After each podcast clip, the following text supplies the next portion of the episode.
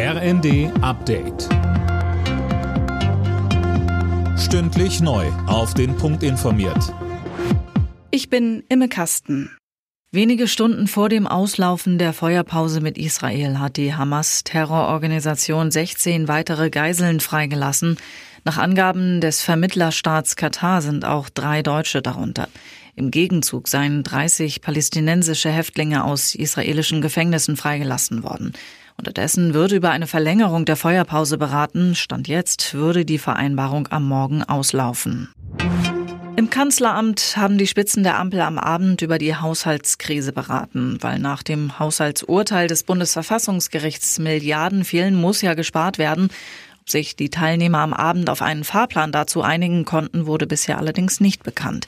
Bundesfinanzminister Lindner sprach im ZDF zuvor von einem Fehlbetrag im Haushalt von 17 Milliarden Euro. Er ist dafür, die Summe über Einsparungen zusammenzukriegen. Ein erneutes Aussetzen der Schuldenbremse im kommenden Jahr, wie SPD und Grüne es vorschlagen, lehnt er ab.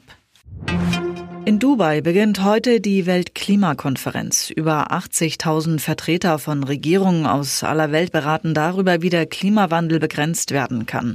Der Kieler Klimaforscher Mojib Latif sieht hier auch die Bundesregierung gefordert, ihrer Vorreiterrolle weiter gerecht zu werden. Deutschland muss zusehen, dass es seine Glaubwürdigkeit auf der internationalen Bühne behält. Und wenn Deutschland jetzt seine eigenen Klimaschutzziele nicht erreicht, dann wäre es natürlich ein Desaster für die Glaubwürdigkeit Deutschlands. Und ich glaube, dann würden andere Länder sich vielleicht auch überlegen, ob sie wirklich äh, jetzt einen couragierten Klimaschutz betreiben sollen oder nicht.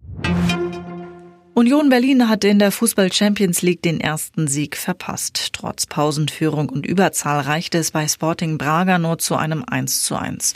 Und auch der FC Bayern hat unentschieden gespielt, 0 zu 0 gegen den FC Kopenhagen. Alle Nachrichten auf rnd.de